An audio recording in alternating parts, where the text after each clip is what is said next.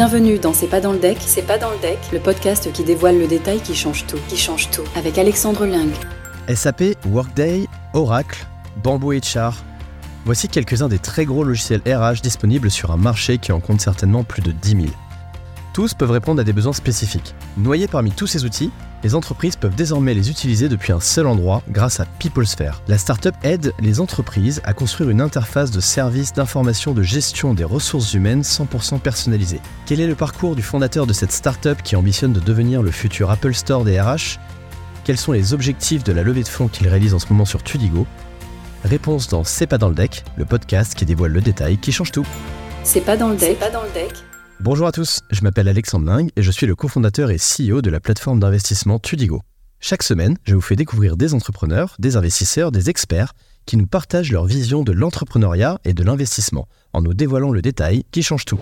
C'est pas dans le deck, pas dans le deck. Et dans ce tout nouvel épisode, je reçois Philippe Bloquet, fondateur et PDG de PeopleSphere. Bonjour Philippe. Bonjour Alexandre.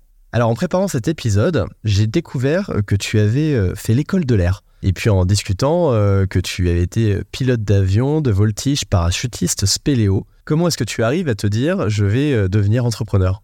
Alors, bah, je dirais c'est un peu comme toutes les vies professionnelles, c'était un enchaînement de, choses et euh, ça s'est passé assez naturellement pour moi. C'est-à-dire qu'en fait, euh, j'ai bifurqué euh, après vers une école d'ingénieur en robotique, intelligence artificielle, et puis j'ai commencé à travailler finalement dans une SS2I à l'époque, donc les ESN désormais, et j'ai fait de l'aviation ma passion et non plus et non plus mon métier. Et puis il se trouve que j'ai eu l'opportunité à un moment de ma carrière de joindre les deux. Je travaillais sur un projet qui s'appelait Eurocat 2000, c'était la refonte des systèmes de trafic, de air traffic control de contrôle de trafic aérien. Et dans le cadre de ce projet, j'ai monté toute une plateforme de formation pour aller former tous les contrôleurs en Europe principalement. Donc, ce qui m'a permis de pas mal voyager, de rencontrer pas mal de gens, d'ailleurs au Moyen-Orient également. Et puis de cette plateforme de formation, euh, j'ai élargi cette plateforme de formation à d'autres domaines technologiques. À l'époque, on est devenu le premier partenaire Red Hat, euh, Nortel Network qui n'existe plus aujourd'hui, mais Cisco. Et de fil en aiguille, eh bien, j'ai glissé vers les RH jusqu'à devenir effectivement responsable RH d'une petite ESN à l'époque. Et je crois que ça s'appelait d'abord Mon Portail RH. Tu peux nous parler un peu de la genèse de PeopleSphere Oui. Alors après donc ces différentes épopées, ce glissement dans le monde des RH, ben, effectivement, je travaille pour un éditeur de logiciels dans le monde des ressources humaines, Saba Software, basé à, à San Francisco, dans la Silicon Valley. Et c'est de là qu'a germé un petit peu cette idée de ce que les Américains appellent le best of breed, ce que tu évoquais en début de présentation, à savoir bah, il y a de plus en plus de logiciels, de plus en plus spécialisés, et donc cette nécessité un petit peu d'orchestrer tout ça. Alors j'ai commencé d'abord par créer une boîte de conseil, euh, Néosphère, euh, spécialisée justement dans le conseil en solutions RH, en intégration de solutions RH, et c'est au sein de, de Néosphère qu'a germé le concept de PeopleSphere. Néosphère que tu as revendu à Sopra. Absolument. Il a été un moment où il a fallu choisir entre la voie du conseil et la voie de l'édition logicielle, et c'est pour ça qu'on a décidé effectivement en 2019 de séparer totalement les deux activités et de revendre la branche conseil à Sopra HR. D'accord. Et alors à quel type de besoin répond aujourd'hui PeopleSphere? Alors, le besoin de PeopleSphere, c'est celui que tu évoquais tout à l'heure, c'est-à-dire le nombre et la volumétrie d'outils. Il existe désormais des outils spécialisés dans tous les domaines. Euh, je vais prendre l'exemple de la gestion des temps. On ne va pas gérer les, temps euh, des collaborateurs qui travaillent dans un hôtel-restaurant de la même façon qu'on va gérer les temps de collaborateurs qui sont dans une ESN, par exemple. Donc cette hyper spécialisation des outils SaaS, ça crée une grande complexité. Tu parlais de 10 000 outils, oui, effectivement, il y a plus de 10 000 outils dans le monde, mais si on va un peu plus loin, si on inclut les services, si on inclut la formation, si on parle de 100 000 acteurs, qui aujourd'hui travaillent dans le monde des RH. Donc ça, pour le responsable RH, c'est euh, une vraie jungle. Mhm. C'est hyper compliqué. C'est d'abord hyper compliqué de choisir quel est le bon acteur. C'est hyper compliqué de les mettre en œuvre. Et puis, bah, si vous avez une quinzaine d'outils ou euh, autres à mettre en œuvre, bah, c'est compliqué parce que les données sont éparpillées, l'expérience utilisateur est éparpillée. Et donc, PeopleSphere vient répondre à ce besoin. PeopleSphere vient apporter de la simplification aux utilisateurs ou aux responsables RH en connectant tous ces outils, en les mettant à disposition sur une plateforme unique. Donc le RH, l'utilisateur, le manager vont opérer l'ensemble de ces outils de manière transparente depuis un seul point de focal, qui est le point PeopleSphere. Ce qui leur permet d'avoir un seul point d'entrée et puis un acteur qui va pouvoir les conseiller de manière digitale sur euh, l'outil ou les outils à, adopter. Absolument. Et, la particularité, c'est que notre store, justement, tu parlais de, de l'Apple Store tout à l'heure, notre store représente aussi un ensemble d'outils quelque part estampillés PeopleSphere. C'est-à-dire qu'il y a derrière ces outils qui sont présents sur notre store un certain niveau de qualité et de fiabilité auquel les clients vont pouvoir se fier. D'accord. Donc finalement, la solution que tu proposes hein, permet de faciliter la vie des départements ou responsables ressources humaines qui peuvent comme ça se focaliser davantage sur leur cœur de métier. C'est exactement ça. et sans compromettre une valeur qui est très forte chez PeopleSphere, c'est la liberté, c'est le power of choice. C'est-à-dire bah, C'est-à-dire qu'effectivement, on n'emprisonne pas les clients dans une solution. Tu as cité quelques noms au début de présentation, eh bien c'est l'opposé de ces solutions. PeopleSphere, c'est le client construit sa solution comme il le souhaite en agrégeant justement ces différentes pièces. Et si pour une raison X ou Y la société grandit, la société fait des acquisitions, elle va pouvoir sans aucune difficulté changer un composant de cet assemblage et le remplacer par un autre qui corresponda mieux à sa nouvelle stratégie RH.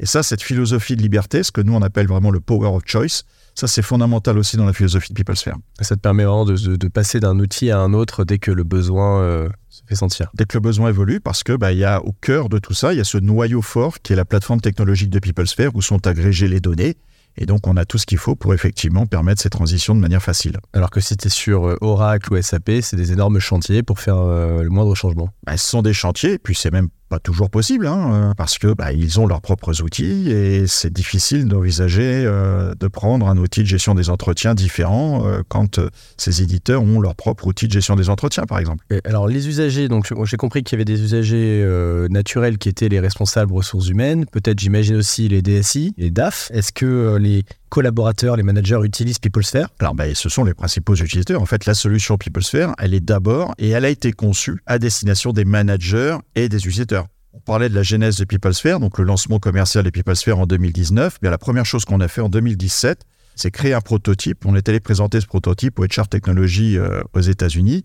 Et ce n'était qu'une application mobile uniquement à destination des utilisateurs et des managers. Donc c'est même, je dirais, les populations premières que nous avons visées à travers PeopleSphere pour faire en sorte que l'expérience de ces populations soit la plus simple possible, indépendamment de la complexité qui peut résider en sous-jacent, parce que vous avez connecté 10, 15, 20. Notre plus gros client a connecté plus de 30 outils différents sur, euh, sur la plateforme. Là, tu parles des États-Unis, tu parles de différents types de clients. Aujourd'hui, euh, qui sont les clients PeopleSphere? Et où est-ce qu'ils sont d'ailleurs euh, uniquement en France ou tu en as à l'étranger? La typologie des clients PeopleSphere, on va dire, c'est ETI, grosse ETI sont des gens qui ont effectivement des entreprises qui ont une certaine complexité de métier et donc besoin de ces outils euh, divers et variés. On est principalement sur des clients français. On a commencé à aborder le marché américain il y a, il y a quelques mois. Nous avons nos premiers clients aux États-Unis et nous y allons pas à pas sur le marché américain. Quel est le modèle économique de PeopleSphere? Alors le modèle économique, il est très simple, c'est un modèle d'abonnement. Ok, donc le client s'abonne à PeopleSphere, un peu comme sur l'Apple Store que tu évoquais tout à l'heure. S'il a besoin d'offres complémentaires. Il va sur le store. L'offre complémentaire peut être, euh, par exemple, j'ai besoin d'un connecteur parce que j'ai mon outil de paye ADP et je veux connecter PeopleSphere à ADP, donc je vais acheter un connecteur ADP sur la plateforme.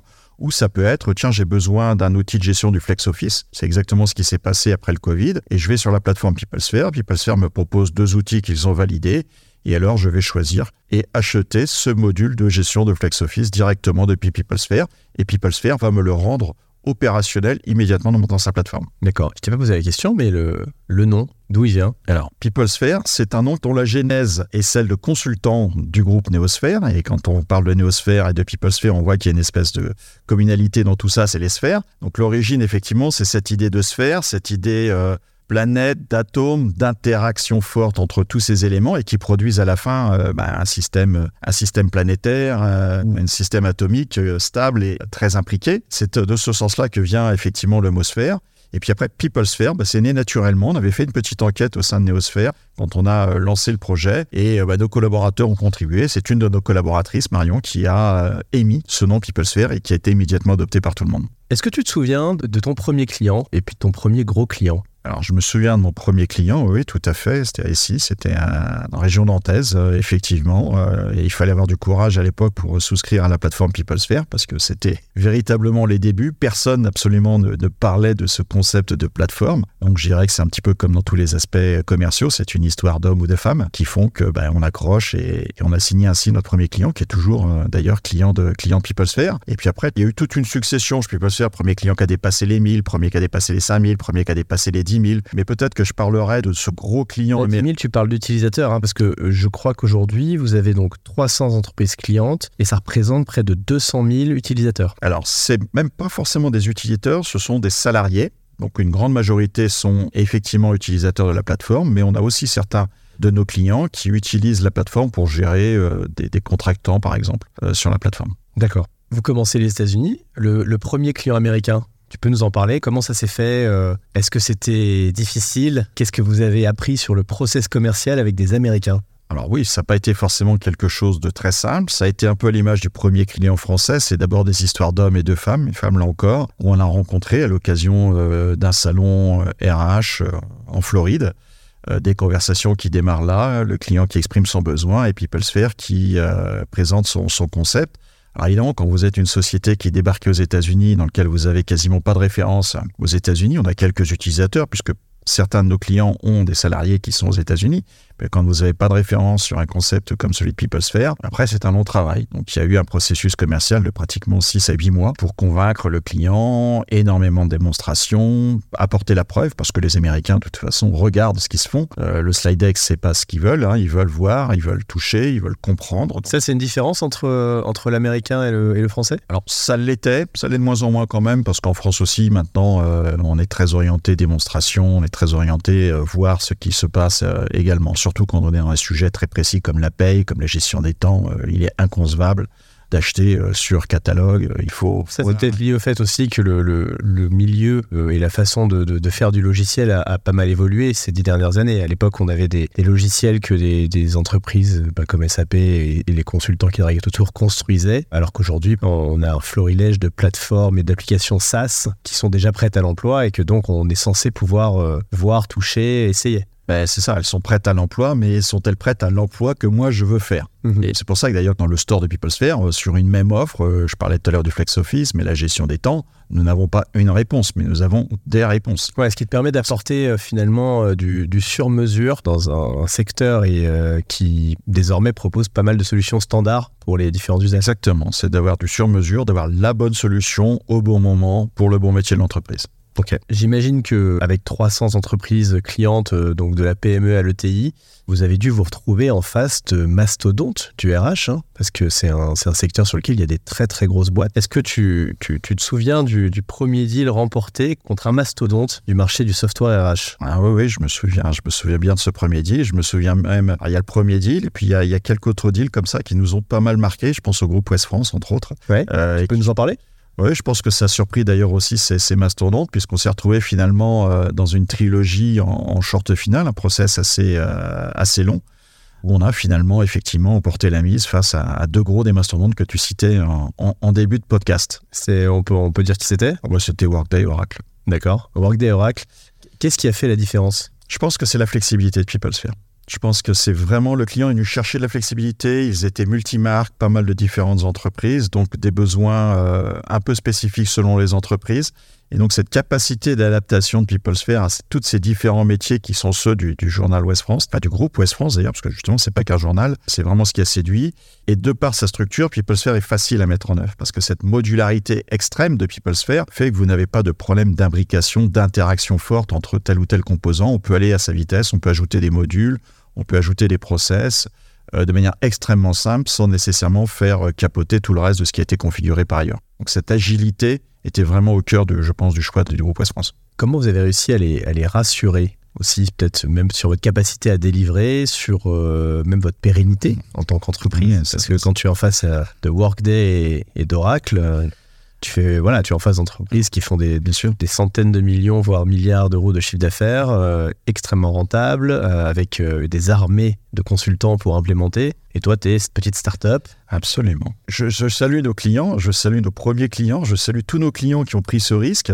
Alors, plus on progresse, moins ce risque est fort. Mais il est évident euh, qu'un DRH se fera rarement réprimander parce qu'il a fait le choix de Workday, quand bien même ça coûterait deux fois plus cher mmh. d'Oracle. Parce qu'effectivement, c'est la voie de la sécurité, c'est la voie que tout le monde euh, connaît. Donc, quand vous êtes un acteur inconnu, il y, a cette dimension, bah, c'est un gros travail, un travail de pédagogie. Euh, on doit rassurer sur la structure financière de la boîte. On fait intervenir un investisseur, par exemple, à un moment donné, qui va parler avec euh, le décisionnaire pour dire euh, en quoi et comment il croit dans la boîte et comment il soutient la boîte d'un point de vue financier. Tu peux nous parler de peut-être d'un ou deux de tes investisseurs et, du rôle qu'ils jouent aujourd'hui euh, oui. chez PeopleSphere au-delà d'avoir apporté hmm. l'argent dont vous avez besoin pour vous développer. Là, je pense à Omnes en particulier, qui est notre principal investisseur aujourd'hui, qui nous a suivis en 2021, qui nous a suivis là également dans le tour qui vient d'être bouclé et qui n'hésite pas à intervenir régulièrement, bah, soit pour rassurer des clients ou, d'autres investisseurs sur euh, la, qualité, euh, la qualité de l'entreprise. Est-ce que tu peux nous parler des valeurs de PeopleSphere, l'entreprise, de la vision, de ce qui t'anime en tant que dirigeant? Alors, dans, dans, les valeurs, je pense qu'il y en a une, et qui est commune d'ailleurs euh, à ma motivation personnelle et à celle des collaborateurs, c'est ce que j'appelle l'innovation. C'est euh, véritablement l'envie que nous avons tous de faire de PeopleSphere la plateforme RH de demain, un peu à l'image de l'Apple Store, un peu à l'image de l'Amazon DRH, d'être cet acteur qui va marquer une nouvelle génération de systèmes d'information, une nouvelle façon de concevoir le système d'information. Ça, c'est une des premières valeurs. Ensuite, dans les valeurs qui animent effectivement l'entreprise, on a des valeurs d'entraide qui sont aussi liées à cette collaboration, puisque quelque part, euh, PeopleSphere, c'est faire collaborer des outils divers les uns avec les autres. Eh bien, au sein de l'entreprise, on a cette même dimension de collaboration on a aussi une dimension très forte de transparence. Moi, je communique beaucoup aux équipes, je communique beaucoup sur les chiffres, sur tout. La vie qui s'est faite, sur les avancées. On a une notion de transparence. Là encore, à l'image de ce qu'on fait dans la plateforme, c'est-à-dire que quand vous allez sur le store, quand vous discutez avec nos commerciaux, bah, on a les avantages et les inconvénients de toutes les solutions qu'on propose. On essaie d'être le plus transparent possible avec nos clients et ça, c'est une valeur également qui transparaît dans l'entreprise. J'ai cru voir que vous aviez, euh, au-delà des clients euh, PME, TI, également des groupements d'entreprises sociales inclusives comme Vitamine T. C'est important pour vous? Oui. Oui, c'est important. Au-delà déjà de l'expérience de ce projet, c'est important de quelque part d'avoir le sentiment à notre niveau de contribuer à une mission sociale. Hein. C'est le fondement de, de, Vitamine T, c'est de, de, former des personnes dans le domaine de l'insertion sur des programmes qui sont des programmes de, de 18 à 24 mois. Donc ça, c'est quelque chose d'extrêmement important pour nous. Et puis c'est d'autant plus important que c'est un client qui valide complètement le concept de PeopleSphere sur lequel je parlais tout à fait au début, qui est le concept de facilitation de l'usage, eh bien, l'usage fait de PeopleSphere des utilisateurs du groupe Vitamine T est formidable. Il a dépassé même les attentes que le client s'était fixé lui-même. Et on voit que cette appétence, cette capacité d'user l'application PeopleSphere sur un smartphone, puisqu'en fait, c'est quasiment comme ça que se passent les principales interactions de tous leurs collaborateurs avec PeopleSphere, c'est sur un smartphone. C'est quelque chose de facile. Comment tu expliques que ce client-là a un taux d'adoption euh, particulièrement élevé? Parce que d'abord, il a tout centré sur le smartphone. Ok. Dès le départ, il nous a fait pas mal évoluer. La plateforme a pas mal évolué d'un point de vue application mobile de par ses besoins. Donc, on a euh, fait en sorte que ce soit de plus en plus facile sur le smartphone. Vous impliquez beaucoup vos clients dans l'évolution du produit Oui, tout à fait, énormément. oui, là, on a un autre exemple avec Euraseo, par exemple, aussi, où ils sont très impliqués dans les processus d'évolution de la plateforme. Et de manière générale, on fait tous nos clients participent. On a des groupes d'utilisateurs dans lesquels les, les clients participent et contribuent à l'évolution de leur roadmap. Depuis le début, vous êtes en, grosse croissance, 50% hein, de croissance euh, annuelle. Vous avez dépassé la centaine de collaborateurs, euh, plus de 10 millions d'euros de, de chiffre d'affaires, en plus avec un modèle de récurrence. Pour autant, vous n'êtes pas encore rentable. Non. Et ça, c'est toute la stratégie du début. Le jour où j'ai quitté le conseil pour faire la plateforme, je savais que je ne développerais pas mon modèle de plateforme comme je développais mon modèle de consulting. J'imagine que tu avais des investisseurs à l'époque qui n'ont pas été un peu sceptiques au début? Alors, on a fait rentrer des investisseurs. On avait la première fois de faire rentrer des investisseurs, c'est pour incuber ce, modèle-là. L'activité de conseil, elle était très rentable, elle marchait très bien, on n'avait pas besoin d'investisseurs. Alors, ça a rassuré les premiers investisseurs. du coup, cette, cette notion de faire rentrer des investisseurs dès le début, c'est quelque chose qui est dans le concept de PeopleSphere. On ne développera pas, on ne sera pas un éditeur logiciel, on ne sera pas une plateforme si on ne fait pas rentrer d'investisseurs. Pourquoi bah Parce que les besoins en R&D sont trop importants. En 2022, c'était 50% de notre chiffre d'affaires R&D. Wow. C'est 30% cette année et ça sera encore 25% l'année prochaine. Ça, c'est lié au fait qu'il y a énormément d'applications. alors, c'est fait qu'effectivement, il y a tout le concept de la plateforme par lui-même. Il y a beaucoup de choses. Il y a de l'interopérabilité. Hein. C'est plus d'une centaine de connecteurs. Donc, on a toute une plateforme de connectivité qui a été développée au sein de PeopleSphere. Il y a toute cette notion de données. On manage de la donnée, on gère de la donnée, on agrège de la donnée. Donc, il y a des outils autour de la gestion de la donnée, du contrôle de la donnée. Et puis, ben, la phase finale, le, haut d'un petit peu de cette pyramide, c'est euh, l'employé expérience. Donc, on a euh, tout un portail d'employé expérience. Donc, il y a une vraie technologie. C'est une usine logicielle. Et effectivement, il y a une nécessité d'investissement forte à l'intérieur de cette usine. C'est quoi l'ambition à 5 ans? Alors, il y a plusieurs axes d'évolution qui sont effectivement, globalement, à, 5 ans, l'idée, ce serait d'être 10 fois plus gros, 10 fois plus. En gros, pour faire simple, c'est d'être présent dans plusieurs autres pays que la France au jour d'aujourd'hui. Vous êtes déjà présent aux États-Unis. Voilà, ça, tout à fait. Ça démontre que le modèle est, est bien portable. Avec des points d'interrogation, ça pourrait être ailleurs que dans les RH, puisque ce concept de composition d'un système d'information à partir de briques, il est universel. Et PeopleSphere, technologiquement parlant, a été créé comme cela. C'est-à-dire qu'aujourd'hui, sur ces différents axes d'évolution, que ce soit l'international, que ce soit d'autres domaines que les RH, la plateforme n'a pas évolué. Elle est aujourd'hui adaptée à l'ensemble de ces marchés. Forcément, dans les années qui viennent, on va avoir une réflexion autour de l'élargissement géographique, fonctionnel de PeopleSphere, bien sûr. parce que finalement, en fait, des, une multitude de logiciels, euh, de plateformes SaaS sur, euh, sur des domaines qui sont théoriquement interconnectés, Bien sûr, tu l'as, tu l'as partout. partout. Et des clients commencent à nous le demander. Parce que j'imagine, au-delà de la simplicité d'utilisation, tu facilites aussi la gestion et notamment la gestion financière de tous ces outils. Alors c'est un des gros gros points et c'est un point très différenciant par rapport à d'autres acteurs qui évoquent la notion de marketplace. Nous, on n'est pas, on ne fournit pas un lien vers une solution. Eh oui. Nous, on prend en charge. C'est pour ça que je parlais à un moment donné de, l'exemple d'Amazon. C'est quand vous allez sur Amazon, vous commandez votre vélo, c'est Amazon qui vous le livre, c'est Amazon qui le supporte. Et si vous avez un problème, vous demandez Amazon. Vous n'avez pas besoin de vous occuper s'ils sont passés par DHL, Chronopost. Vous n'avez pas besoin de contacter le vendeur. Puis se faire, c'est ça. Ouais, nous on le voit hein, chez Tudigo. On a pris pas mal d'abonnements sur différentes solutions qui étaient proposées sur le, le Google Store ou même sur euh, notre CRM. Bon, à la fin, on s'est retrouvé à devoir euh, analyser euh, via euh, les comptes bancaires un à un tout ce qu'on avait en termes de logiciels pour repérer ceux qu'en fait on n'utilisait pas. Ça, c'est quelque chose, c'est des mots de tête que tu enlèves avec Ah. PeopleSphere. Complètement. Surtout que dans les RH, à ce mot de tête de la gestion des abonnements, vous avez le problème de la donnée. Qu'est-ce qui se passe si je crée un utilisateur sur une solution A, qu'il est utilisé dans la solution B, C, D Il faut que je le ressaisisse à chaque fois. Donc rien que cette peine qui consiste à dire bah, j'ai un endroit central où je crée mes utilisateurs qui sont dispatchés dans tous les autres systèmes, on voit qu'il y a des économies euh, énormes en termes de, de productivité. On est sur un nouveau tour de table actuellement et que vous lancez euh, sur Tudigo. Quels en sont les objectifs? Alors, ce tour de table se positionne juste après, c'est une tranche 2 d'une opération plus globale. Nous venons de signer une tranche 1 qui a été bouclée euh, fin juin. Cette tranche 1 avait pour vocation d'assurer l'avenir et la rentabilité de PeopleSphere. Aujourd'hui, on est sur une tranche 2 qui répond à, à deux objectifs. La première, c'est de faire participer notre communauté. Je parlais de modèle collaboratif et tout ça. Bah, ça fait pas mal de mois, d'années qu'on a des clients, des partenaires qui nous disent comment je fais pour participer au modèle économique de PeopleSphere. Plusieurs centaines de milliers d'utilisateurs qui utilisent tous les jours euh, votre application. Exactement, j'adore le concept, comment je peux faire partie euh, de ce modèle-là? Donc ça, ça répond à, à un premier objectif qui est celui-ci. Le crowdfunding est dans nos esprits depuis longtemps. Notre directeur marketing avait créé une boîte dans le crowdfunding de la mode euh, à son époque. Donc ce modèle-là, il correspond bien aux valeurs de PeopleSphere. Donc ça, c'est déjà l'aspect un peu philosophique. Maintenant, on- n'est pas philanthrope non plus. Et l'idée derrière euh, cette levée, c'est d'aller chercher des financements complémentaires. Et on revient au nerf de la guerre, la plateforme, la technologie. Et là, en particulier, c'est tout ce qui touche autour de l'intelligence artificielle qui est omniprésente sur l'ensemble des stacks de PeopleSphere. C'est d'augmenter le poids de l'intelligence artificielle à l'intérieur même de la plateforme. Tu peux nous en dire euh, deux mots?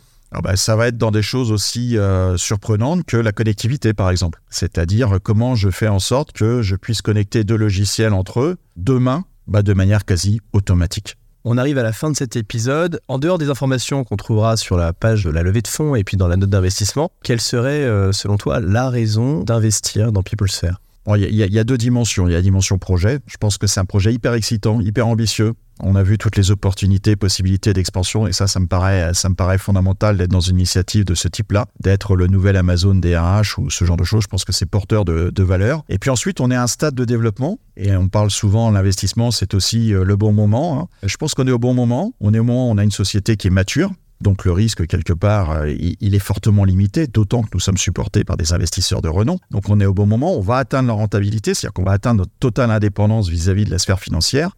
Et puis on est, euh, il faut le reconnaître aujourd'hui, euh, de fait de la situation économique, sur des valos qui sont particulièrement attractifs. Quoi. Donc on est au bon moment. Merci beaucoup Philippe. En tout cas, on te souhaite énormément de succès à toi et tes équipes dans cette aventure euh, pleine d'ambition. Merci Alexandre. Avant de se quitter, je vous rappelle que vous pouvez retrouver l'intégralité de ce projet et de tout ce que portent les invités de ce podcast sur notre plateforme tudigo.co. Tudigo vous a présenté C'est pas dans le deck, c'est pas dans le deck, le podcast qui dévoile le détail qui change tout, qui change tout.